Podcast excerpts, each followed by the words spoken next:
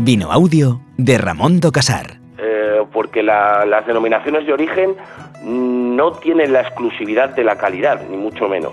Pues eh, el cambio climático eh, en mi labor, en la elaboración de vino, pues bueno, en los últimos años estoy observando que, que, afecta, que afecta bastante, ¿no? Y esto nos trae muchas consecuencias, ¿no? Bueno, lo de los maridajes y esto del blanco para pescado y el tinto para la carne empieza a no estar de moda. Un podcast con contenidos vitivinícolas para entablar una conversación. Presentado por José Barreiro. La acción metabólica de las levaduras, que transforman los azúcares en etanol y el gas en forma de dióxido de carbono, consiguen la fermentación.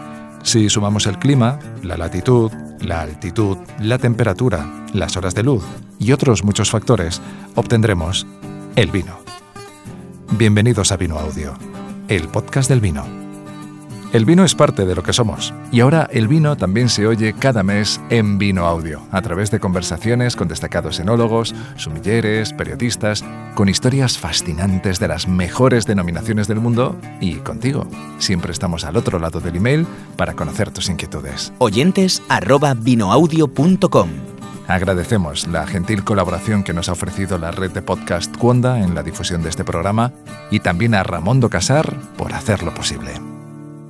Presente del vino. Kiko Calvo es enólogo y creador de Vigardo, un vino experimental elaborado con la variedad tinta de toro. Kiko, gracias por estar en nuestro primer episodio. Hola, ¿qué tal? Gracias a vosotros por la oportunidad. Eres un defensor de la variedad tinta de toro frente a la tempranillo, a pesar de que para algunos son variedades muy parecidas.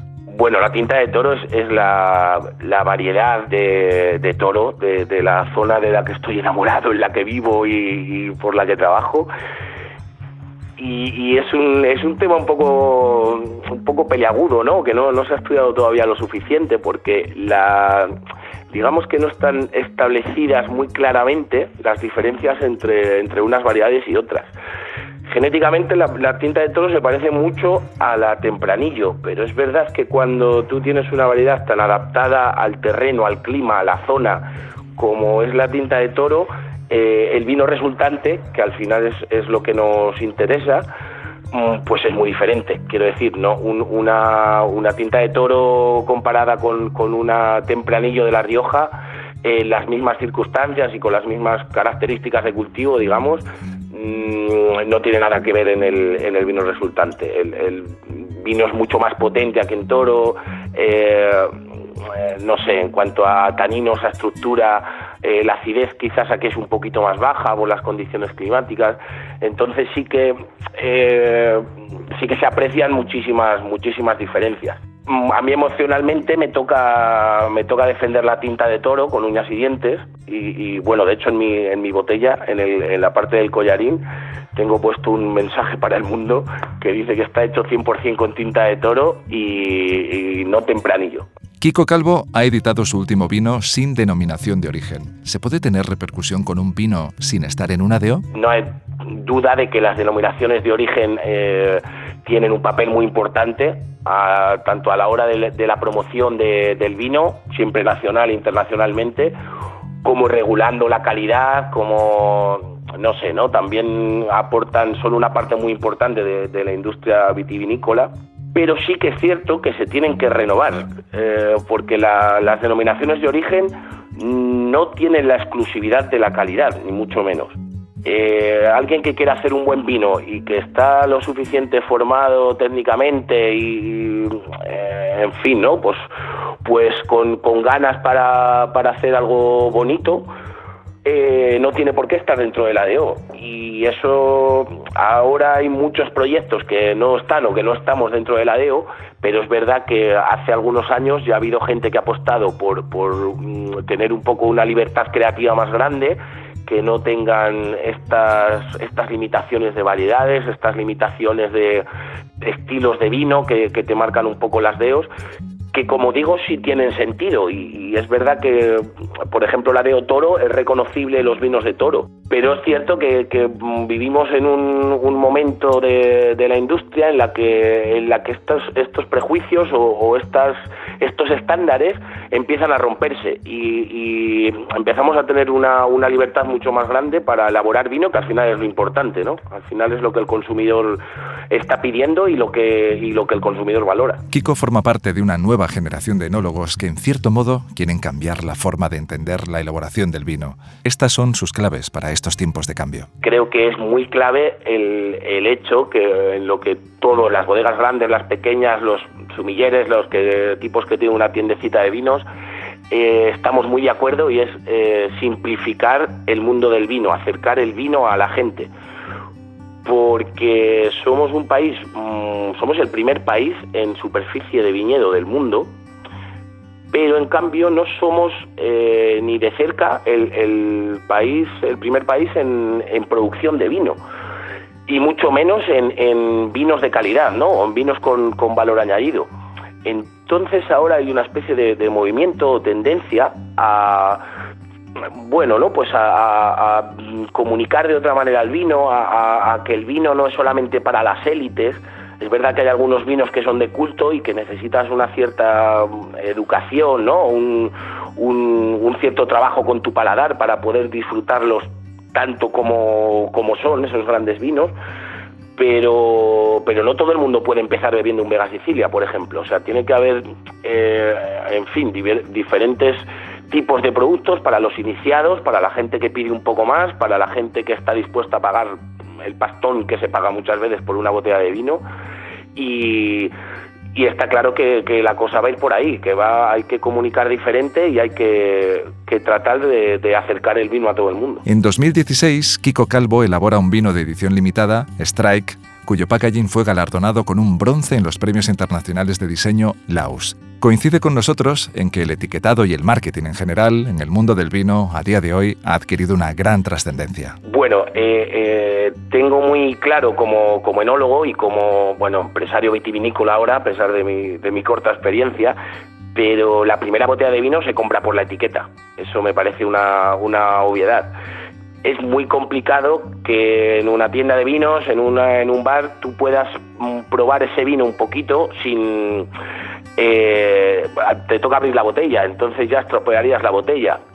Obviamente la, la, primera, la primera, el primer contacto que tienes con el consumidor es el diseño y por eso es tan, por eso es tan, tan importante.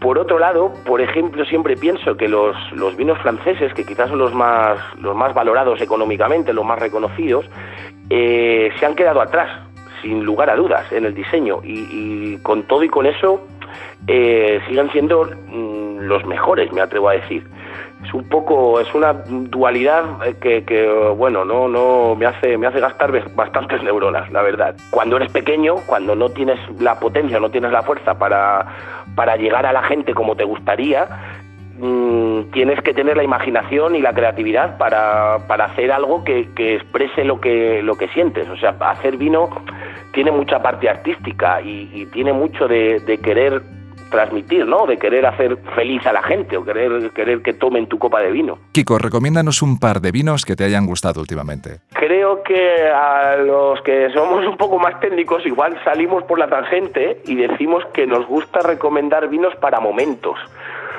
porque, bueno, lo de los maridajes y esto del blanco para pescado y el tinto para la carne empieza a no estar de moda, empieza a no ser cierto y hay más más creatividad y más libertad para eso. Entonces, simplemente, ¿qué vino recomendarías? Pues bueno, uno de los vinos que os recomendaría voy a aprovechar para, para que sea el mío, Vigardo. Es verdad que es un vino que, puede dar la cara en una reunión de amigos más informal o, o en, una, en una cena más seria, sentado con todo este protocolo. Y el segundo vino, por ser uno de los vinos que a mí más me gusta, es cierto que el precio es un poco más elevado, ya no será para todos los bolsillos, pero me, sigue encantando y flipando los vinos húngaros de Tokai. Entonces creo que por, vino raro y que se sale un poco de, la norma y de lo que estamos habituados a beber, el Tokai, es mi segunda recomendación, sí. ¿Y alguna lectura interesante? Bueno, hay muchos libros súper interesantes también para, para iniciados y no iniciados, y esos están ahí, pero ahora tenemos la, la suerte de contar con las redes sociales y con contar con un, un montón de contenidos muy, muy divertido que, que te puede, te, te está enseñando y te está educando en el mundo del vino pero de una manera mucho más fácil. Y, y aquí yo soy muy fan de un- un- unos locos que se llaman Colectivo de Cantado, que me parece que hacen una, una función súper interesante en, en esto de la comunicación del vino y que son una, un- una puerta de entrada a, a todo lo que supone el vino y la complejidad del mundo del vino muy interesante. Y por último, alguna visita enoturística. Eh, puedo recomendar, eh, la primera visita no turística que os voy a recomendar es a La Rioja en general, porque yo estuve, lo, lo conocí hace creo que cuatro años, tres o cuatro años, estuve por allí dando un par de vueltas, visitando bodegas y creo que lo hacen súper bien y que están en un nivel internacional de profesionalización muy bueno. Y bueno, también me apetece mucho recomendaros Napa Valley en California, que creo que son los genios del enoturismo. Al final ellos están en la tierra de los sueños y del cine, como buenos americanos que son, y creo que saben transmitir súper bien eh, todo, todo, el, todo este, toda esa película que puede, que puede ser el vino y, hacen, te hacen realmente sentir especial en un, en un marco, en un paisaje que es muy bonito, pero nada tiene que envidiar a, a la Ribera del Duero, a Toro, a qué sé yo, a cualquier zona de Valencia. Mm, lo que pasa que lo hacen desde, desde sin prejuicios, lo hacen sin complejos y, y de verdad que, que consiguen que, que- que te den ganas de beber vino y que te den ganas de, de llevarte todas las botellas del mundo de la, de la bodega que estás visitando. Kiko Calvo, enólogo, muchas gracias. Nada, es un placer, un placer. Muchas gracias a vosotros. Vino Audio, visita o Ribeiro. En cada episodio de Vino Audio de Ramón do Casar visitaremos una DO en algún lugar del mundo. Esta es una visita auditiva, claro, así que para hacerla más inmersiva aún, la acompañaremos de ambientes binaurales, también conocidos como holofónicos, que puedes disfrutar con tan solo usar tus auriculares, algo que yo te recomiendo, claro. Con la voz de Claudio Serrano, viajamos a Orense, Galicia.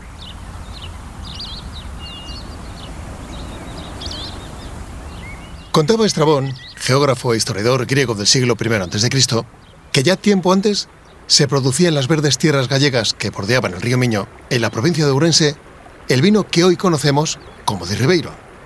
Un emplazamiento ideal para que los romanos comenzasen a cultivar aquí la vid. Por el particular clima de la zona, aislada por sus bordes montañosos de la influencia marítima atlántica y por las características de sus tierras, mayoritariamente de origen granítico y en general ácidas.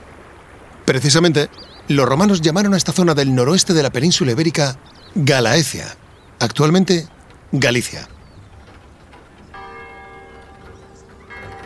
Ya en la Edad Media, la elaboración de los caldos de Ribeiro fue impulsada por los monjes de los monasterios de la zona, como el de San Clodio, y comenzaron a exportarlos por Europa gracias a los comerciantes que transitaban el Camino de Santiago.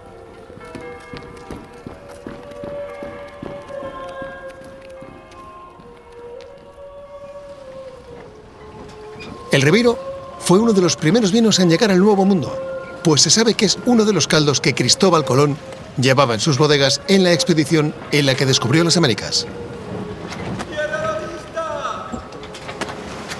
Además, en 1592 partieron desde Ferrol 127 pipas de vino Ribeiro con destino al nuevo continente. En esta época, en las ordenanzas municipales de Rivadavia se regula la elaboración y comercialización del vino de Ribeiro, lo que sería el germen de la denominación de origen del mismo nombre. Esta se constituye oficialmente en 1932 y es reconocida como tal con la publicación del Estatuto del Vino, que fue elevado a ley el 26 de mayo de 1933, convirtiéndose así en una de las más antiguas de España. Agrupa en la actualidad a más de 5.000 viticultores y 115 bodegas y colleiteiros, y su producción media anual es de unos 14 millones de kilos de uva.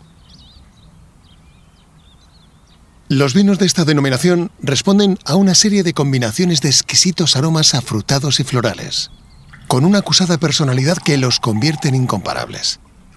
Destacan sobre todo sus vinos blancos de variedades preferentes como la Treixadura, Godello o Albariño, aunque también son conocidos sus vinos tostados, elaborados con una selección de las mejores uvas de la región pacificadas a cubierto. Descubre más información sobre O Ribeiro en ribeiro.wine. Vino Glosario. Hemos oído en la historia de O Ribeiro una palabra que me encanta, colleiteiro. Colleiteiro es un tipo de bodega gallega que hoy en día solo existe en la de O Ribeiro. Se caracteriza por elaborar menos de 60.000 litros de vino al año y estos caldos solo pueden realizarse a partir de la cosecha propia. Futuro del vino. Pablo Estevez es el enólogo de Ramón do Casar, un gallego de 42 años que en su corta trayectoria ha recibido varios cientos de premios nacionales e internacionales por sus elaboraciones, como el Mejor Vino Blanco de Galicia con Ramón do Casar, Mejor Vino Joven de la Unión Española de Catadores, varios grandes oros en el Concurso Mundial de Bruselas y otros muchos premios, Mundus Vine, Decanter, Challenge Internacional Dubin, Mejor Albariño del Mundo en 2013, Mejor Blanco de España en Vini España 2018, e iré parando porque si no, no nos cabrían los premios en este podcast. Con Pablo miramos al futuro del vino. Hoy hablamos del cambio climático y de las implicaciones que puede tener en el cultivo de la vid y en la producción de vino el aumento de la temperatura del planeta provocado por las emisiones a la atmósfera de gases de efecto invernadero. Esas emisiones son derivadas de la actividad del ser humano y están provocando variaciones en el clima que de manera natural no se producirían. Esta es la visión de Pablo Estevez pues eh, el cambio climático eh, en mi labor en la elaboración de vino, pues bueno, en los últimos años estoy observando que, que, afecta, que afecta eh, bastante, ¿no? Y esto nos trae muchas consecuencias, ¿no? un estrés hídrico muy elevado, en determinados años con, racimos que, que, bueno que nos llegan a bodega con, ciertas quemaduras, ¿no? Otro punto pues muy importante son, son los vinos, ¿no? que cada vez que notamos que las graduaciones alcohólicas pues están siendo un poco más elevadas. Lo principal es, eh, por supuesto, que es el, es el viñedo, ¿no? Es el cuidado, el manejo del viñedo y hay muchas prácticas culturales que, bueno, que igual hay que cambiar o adaptar a esto, como son los despuntes, los desojes, una mayor protección de los racimos para, para evitar esas quemaduras, ¿no? Y otro punto importante que creo que bueno que, que, deberíamos de replantearnos también es en la, la selección clonal, ¿no? Aquí en Galicia en los últimos años se hizo una selección clonal encaminada a buscar clones, a buscar tipos de, de, variedades, ¿no? Que tuviesen siempre graduaciones alcohólicas medias o altas, ¿no? Pues posiblemente tendremos que replantearnos todo esto y buscar otro tipo de clones que no eh, o seleccionar otros clones que no eh, consigan o que no produzcan uvas de graduaciones alcohólicas pues igual tan, tan altas, ¿no? Y, por supuesto también la ubicación de las nuevas plantaciones, ¿no? Siempre buscábamos, pues bueno, buscábamos siempre la, la mayor luminosidad, la mayor insolación, cuando elegíamos los sitios adecuados para hacer una plantación pues posiblemente pues eh, igual nos tengamos que ir a otros sitios un poco más frescos, ¿no? Y donde la maduración pues sea más lenta, más constante y que no sufra tanto con estos excesos de temperatura. Eh, el bebedor de vino, eh, nuestro objetivo en Romano Casar es que esto lo perciba en la menor medida posible, ¿no? Y entonces para eso estamos eh, tomando ciertas medidas durante los últimos años. ¿no? Nuestro objetivo es seguir manteniendo la línea de vinos que, tenemos y donde ahí predomina mucho la frescura, eh, vinos de graduaciones alcohólicas moderadas, ¿no?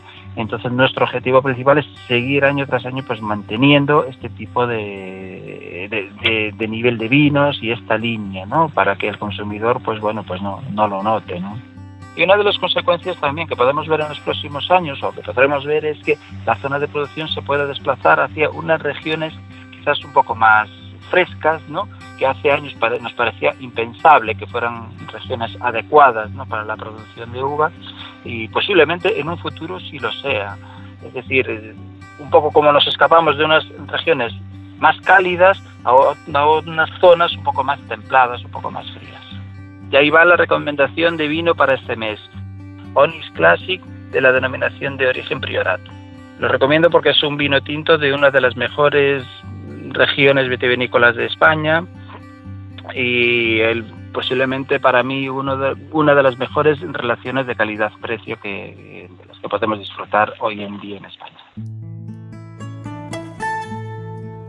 Gracias a Pablo Estevez, enólogo, por su intervención. En unas pocas semanas tendrás un nuevo capítulo de Vino Audio, en el que nos asomaremos juntos al presente y al futuro del vino. Gracias a Claudio Serrano por su inconfundible voz, a Rosa Prieto por su trabajo en el guion y coordinación, Pamela Mucherino ha diseñado una preciosa portada inspirada en el Miño, y también gracias a Emilio Escobar y a su equipo de Iberian Media por la producción técnica. Este podcast es posible gracias a Ramundo Casar y a ti que nos escuchas. Hasta la próxima. Podcast disponible en ramondocasar.es y cuonda.com.